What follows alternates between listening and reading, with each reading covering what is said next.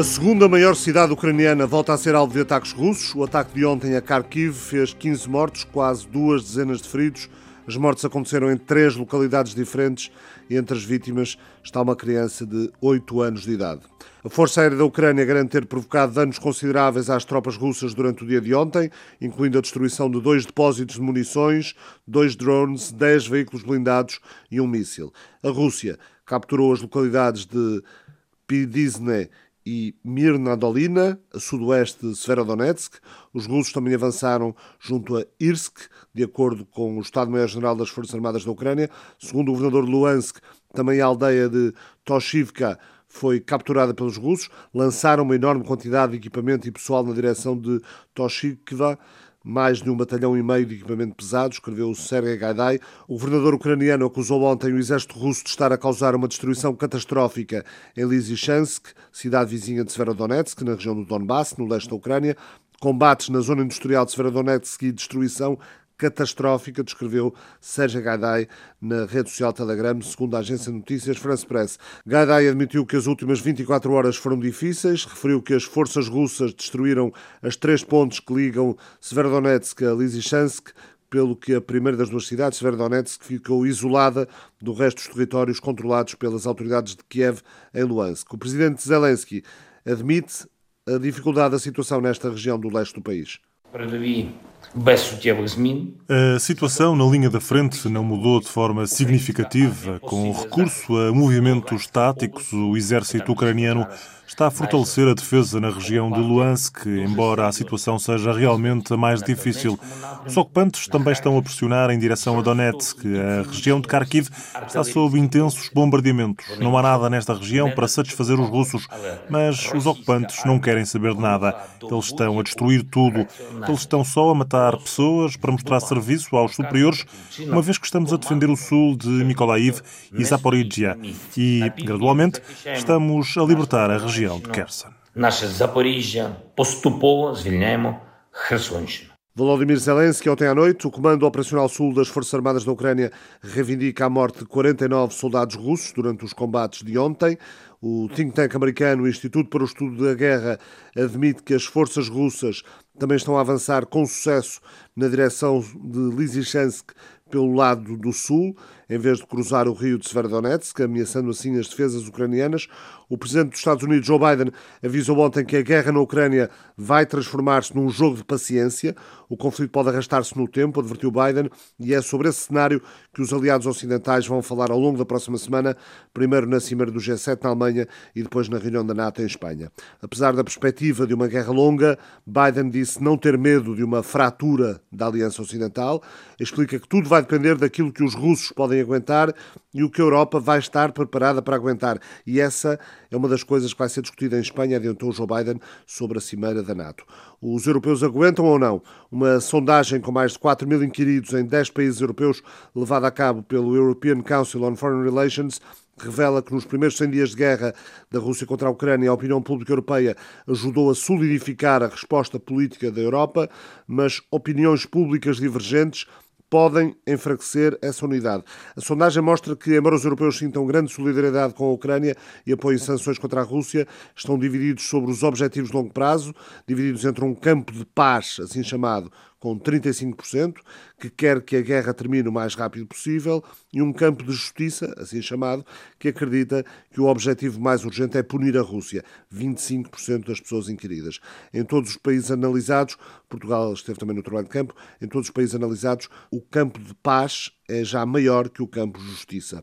Os cidadãos europeus preocupam-se com os custos das sanções económicas e com a ameaça de escalada nuclear, a menos que algo mude drasticamente, opõem-se a uma guerra longa e prolongada. Apenas na Polónia, Alemanha, Suécia e Finlândia há apoio público substancial para aumentar os gastos militares. Mark Leonard, diretor do European Council on Foreign Relations. There is a, a danger that as the crisis goes on, that the EU becomes immobilized by its own divisions. Existe o perigo de que, à medida que a crise progride, a União Europeia fique imobilizada pelas suas próprias divisões. O colapso do governo estónio, a crise governamental na Bulgária, ou talvez os primeiros sinais de que a unidade sem precedentes que foi alcançada nos primeiros dias está sob pressão e não deve ser tomada como certa. Acho que a nossa sondagem mostra também que pode haver uma mudança de percepção em toda a Europa nas primeiras semanas e meses desta guerra. Muitos países da Europa Central e Oriental sentiram que a sua postura dura em relação à Rússia tinha sido justificada e cresceram em assertividade e influência dentro da União Europeia. Mas esta sondagem mostra que talvez a maré possa virar à medida que o campo da paz se torna maior do que o campo da justiça, isto é, à medida que as pessoas se cansam das consequências da guerra. Isso leva a uma espécie de terceiro e último ponto, que é se quisermos continuar a manter os países europeus juntos, precisaremos de nos concentrar com muito cuidado na retórica e na linguagem que usamos para falar sobre as políticas europeias. Penso que o nosso inquérito mostra que a grande maioria dos europeus está disposta a defender os seus valores.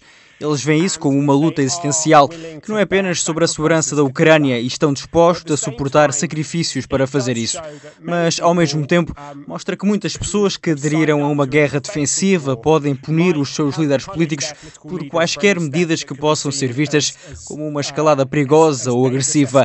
Isso significa, portanto, que para sustentar a unidade e construir uma ponte entre os diferentes campos da opinião pública europeia, os líderes europeus precisam de encontrar uma linguagem para descrever a guerra que está a acontecer, que é defensiva de responder à agressão russa e defender a Ucrânia que essa será a chave para construir uma ponte entre esses diferentes grupos e transformar o extraordinário consenso que vimos nos últimos meses em algo que seja uma base duradoura para uma Europa geopolítica. O perigo é que se a retórica fizer com que as políticas que as pessoas subscreveram pareçam uma guerra de agressão ou que estão a ser solicitados sacrifícios por algo que não é simplesmente defensivo, poderemos ver esta unidade e consenso a começarem a desgastar-se. Mas, em geral, consideramos a sondagem um quadro bastante encorajador e surpreendente, uma vez que, quando o SFR começou há 15 anos, o maior desafio que enfrentámos foi a completa incapacidade dos europeus de se manterem unidos face à Rússia. E o nosso primeiro relatório começou com a frase de que a Europa estava mais dividida do que quando Donald Rumsfeld lamentou que a Europa estava dividida completamente entre a nova e a velha Europa. E esta sondagem mostra que isso não é necessariamente o caso poll shows that that need not be the case.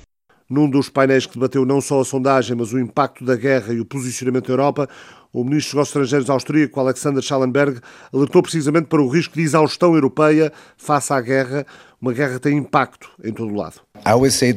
Eu direi que esta é uma guerra na Europa, mas não é uma guerra europeia, porque as ondas de choque podem ser sentidas em todos os lugares. É a primeira guerra, desde a Segunda Guerra Mundial, onde podemos sentir os efeitos globalmente. E sim, estamos a viver algo, tenho que dizer, que estou orgulhoso de ser membro e ministro de um país membro da União Europeia. Estamos a viver um momento geopolítico incrível. Cruzamos mais linhas do que todos nós juntos imaginávamos ser possível. Nós temos feito coisas que até dezembro, se tivéssemos discutido isso entre nós no Conselho, seriam impensáveis, como o mecanismo de paz europeu. Talvez tenhamos que pensar novamente no texto e no nome do mecanismo, mas há um alto grau de sentido de unidade. E temos que ter muito cuidado. Acredito que a próxima Cimeira Europeia será crucial.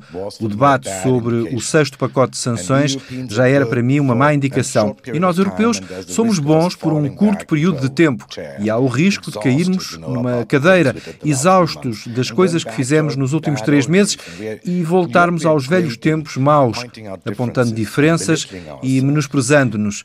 E se olharmos para a pandemia, se olharmos agora para o que aconteceu desde 24 de fevereiro, somos mais flexíveis, somos mais resilientes, somos mais fortes. Na verdade, estamos juntos, estamos com uma força formidável, mas somos os últimos a entender isso. Na verdade, falamos muito rapidamente sobre a mudança de instituições e não sobre a vontade política. Se reunirmos a vontade política para agirmos juntos, tudo está lá. Não podemos fazer isso e provamos isso desde o dia 24 de fevereiro. O chefe da diplomacia de Viena deixa o aviso: não chega olhar para leste. Atenção aos Balcãs, o alargamento e a inclusão rápida também devem passar pelo sudeste europeu. The same goes for the Western Balkans. O mesmo vale para os Balcãs Ocidentais e os nossos sismógrafos geopolíticos estão a funcionar agora. Temos uma situação volátil no sudeste da Europa. E Wolfgang sabe que não há estabilidade e segurança duradoura na Europa Central se não tivermos segurança e estabilidade duradouras no leste e no sudeste. Então, nós entramos nesta discussão a dizer que temos que fazer as duas coisas. Não vamos ser cegos ou desviar o olhar para o lado. Se somos grandes com a Ucrânia e a Moldávia, temos que ser grandes nos Balcãs Ocidentais. Verdade. Esta é que seria para mim a prova de que este não é apenas um fogacho geopolítico da União Europeia, mas pode ser o início de uma nova fase de esforços e trabalhos comuns na União Europeia. Alexander Schallenberg, ministro dos Estrangeiros da Áustria. Já a ministra dos Estrangeiros de Sueca, Ana Linda, num papel que também incluía o ministro federal, diretor da chancelaria alemã e o ministro dos Estrangeiros finlandês. Nesse painel, Ana Linda olhou para o que tem sido mais negligenciado pela União Europeia, a forma como o Sul global vê o conflito. Ana Linda começou por chamar a atenção para o impacto do posicionamento europeu nos conflitos que atravessam o Sahel, em África. Look at Sahel where EU has played a, a, a, big role. And now when we have five military Olhemos para o Sahel, onde a UE desempenhou um grande uh, papel. E agora, quando temos cinco golpes uh, militares na região do Sahel, mudou a forma como a UE tem de jogar. Temos que defender nossos valores, temos que dizer que não.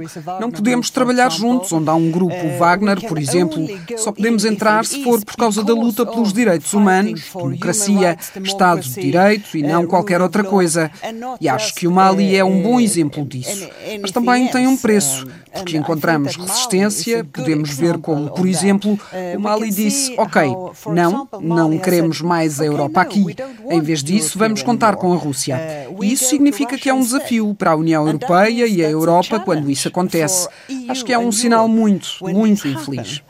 I think it's a, it's a very, very uh, disfortunate uh, sign. I also would uh, pick up on something that uh, Wolfgang said about that there E também quero pegar em algo que o Wolfgang disse sobre haver outra perspectiva diferente quanto à guerra ucraniana no sul global. Eu sei disso e o PECA Avisto tivemos uma reunião com todos os ministros dos negócios estrangeiros de África e países nórdicos. E no mesmo dia tive um encontro com o ministro da Ásia e tive uma reunião com com o ministro dos Negócios Estrangeiros da África do Sul. Eles, de certa forma, dizem: vocês têm um padrão duplo, o que eu não acho correto. Mas, de qualquer forma, essa narrativa tem sido que estamos mais envolvidos na Ucrânia do que estivemos em guerras do Sul. Eles fazem uma comparação com a qual não concordo. Mas é uma discussão muito viva. E acho que isso é algo que não temos entendido completamente até recentemente e acho perigoso. Porque então haverá BRICS, com a China de um lado e o Ocidente do outro, Estamos de volta à Guerra Fria. Ana Linda, no encontro anual em Berlim do European Council on Foreign Relations, Conselho Europeu de Relações Externas, o ministro dos Estrangeiros da Rússia vai visitar o Irão esta quarta-feira. Segundo a agência de notícias russa TASS, a visita de Sergei Lavrov foi anunciada pelo embaixador da Rússia em Viena, ambos sob sanções do Ocidente. Rússia e Irão têm discutido eventuais trocas de combustíveis fósseis, nomeadamente gás natural e petróleo. A Estónia convocou o embaixador da Rússia para protestar contra a violação do espaço aéreo por parte do helicóptero russo. O caso ocorreu no sábado passado, segundo a agência de notícias Reuters, que cita o ministro dos Estrangeiros da Estónia. A Estónia considera o incidente extremamente sério e lamentável, diz que causou indubitavelmente um aumento nas tensões, refere o governo estónio. Ainda segundo o comunicado, na mesma reunião que teve com o diplomata russo, a Estónia expressou a solidariedade com a Lituânia, dizendo que a Rússia tem de parar de ameaçar os países vizinhos. Recorde-se que a Lituânia proibiu a exportação e importação de produtos do enclave de Kaliningrado, território russo que fica entre a Polónia e a Lituânia. O embaixador da Rússia junto da ONU incluiu ontem Portugal numa lista de países fornecedores de equipamento militar a Kiev, acusando-os de serem diretamente responsáveis pelo arrastar da guerra. Numa reunião no Conselho de Segurança da ONU sobre a situação na Ucrânia, Vasily Nebenzia criticou o Ocidente por fornecer armamento e artilharia de longo alcance a Kiev, visando atingir a população civil de língua russa na região do Donbass, no leste da Ucrânia. Depois incluiu Portugal na longa lista dos maiores fornecedores de equipamento militar ao regime ucraniano, gastando milhares de milhões de dólares. O diplomata russo acusou ainda o Ocidente de promover a russofobia, indicando, por exemplo, que restaurantes em muitos desses países se recusam a atender clientes russos. Nessa reunião do Conselho de Segurança, os alegados crimes cometidos pelas tropas russas na Ucrânia também estiveram a ser analisados, com a conselheira especial do secretário-geral da ONU para a Prevenção dos Genocídios, Alice Wairimu Nederito, a alertar para as alegações graves que têm sido levantadas, incluindo a indicação da possível prática de genocídio e crimes de guerra. A Rússia vai reforçar as Forças Armadas, anunciou ontem o presidente ao país, Vladimir Putin, num discurso perante militares e transmitido em direto pela televisão. Putin anunciou que o novo sistema balístico intercontinental, capaz de transportar 10 ogivas nucleares, o Sarmat, deve entrar em serviço até ao final do ano. A União Europeia considera olhar para o ouro russo no sétimo pacote de sanções. A agência de notícias Reuters cita autoridades anónimas familiarizadas com a discussão. O ouro é um ativo crucial para o Banco Central da Rússia, que restringiu o acesso a alguns dos ativos no exterior por causa das sanções ocidentais. O chefe do Banco Europeu de Investimentos diz que a reconstrução da Ucrânia vai ficar muito, muito acima daquilo que se pensa, diz que pode custar mais de 1,1 trilhões de dólares. Diz que coloca a fasquia neste patamar porque viu números no espaço público que considera completamente irreais quando se olha para o nível de destruição da Ucrânia, ou seja, que em muito pecam por defeito, disse o presidente do Banco Europeu de Investimentos, Werner Hoyer, acrescentando que a Europa terá de assumir o maior papel neste esforço de reconstrução. O Ministério da Justiça da Ucrânia vai banir mais sete partidos pró-Rússia. De acordo com Valeria Kolomiets, vice-ministra da Justiça, dez partidos pró-Rússia já foram proibidos na Ucrânia. Em maio, o presidente Volodymyr Zelensky assinou uma lei que proíbe os partidos que apoiam ou encobrem a guerra da Rússia contra a Ucrânia e negam o facto de Moscovo ter ocupado ilegalmente territórios ucranianos.